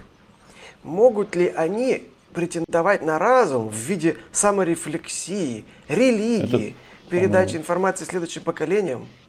Или Это прямо вопрос, эволюцион... который мы предыдущий задали. Просто человек написал сначала там, потом написал а. его а, непосредственно ой, в чате. Ой, Спасибо, точно. да, да, да. Ничего Теперь страшного. я уже это увидел.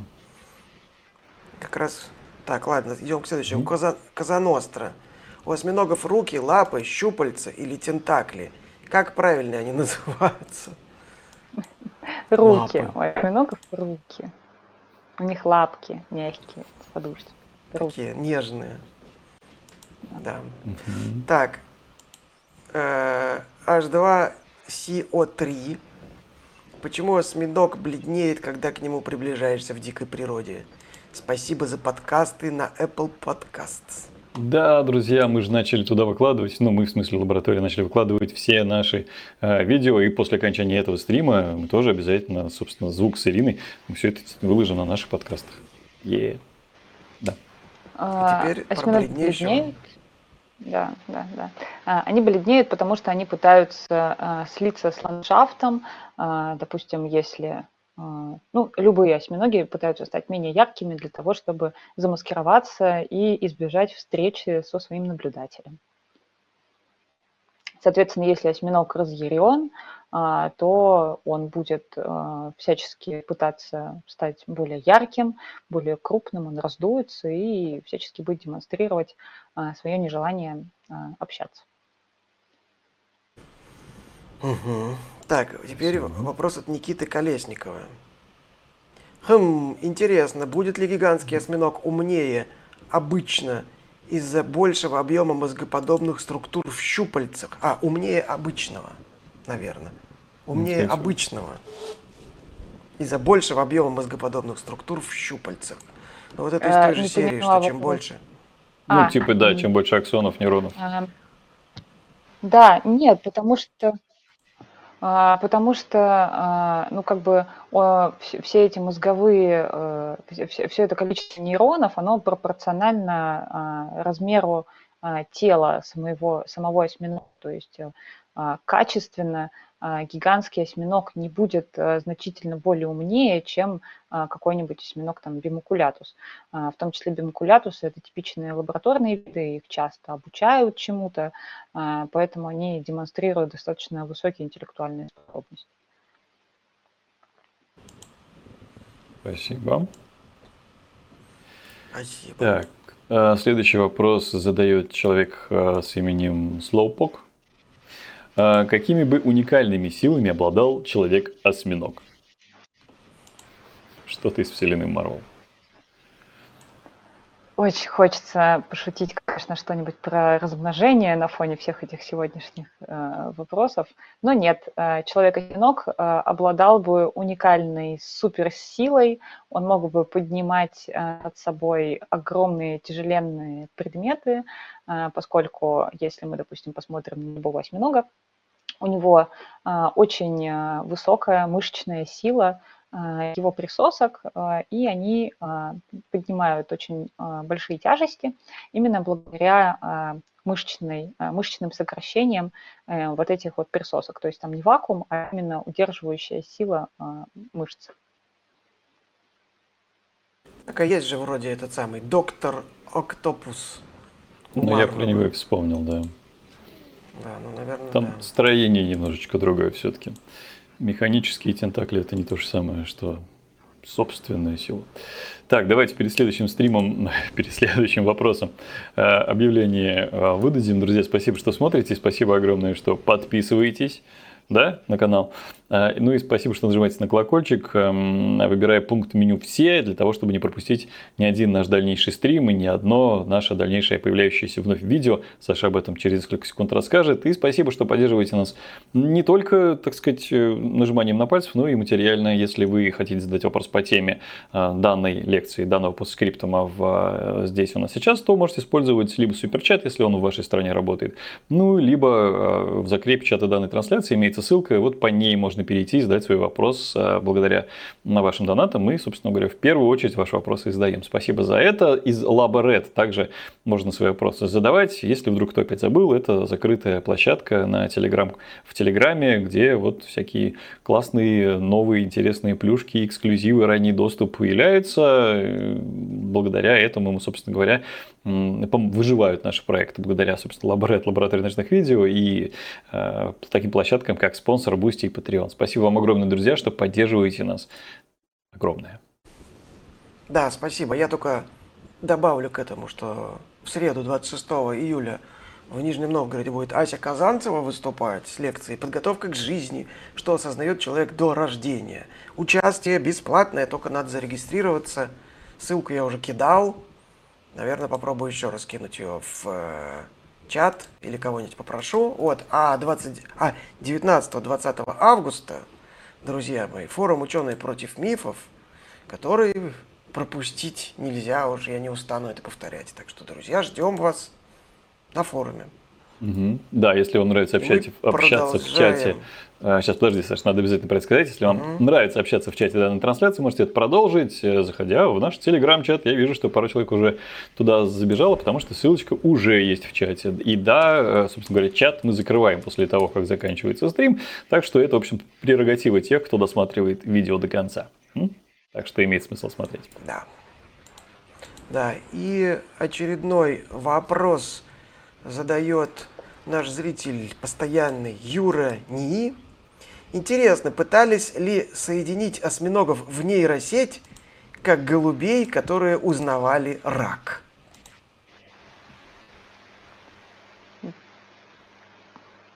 Вот а не слышала, что осьминогов. Голубей соединяли в нейросеть. Что они попадали да, вот в нейросеть. Докладывают докладывают, что голубей соединяли в нейросеть, и они узнавали рак.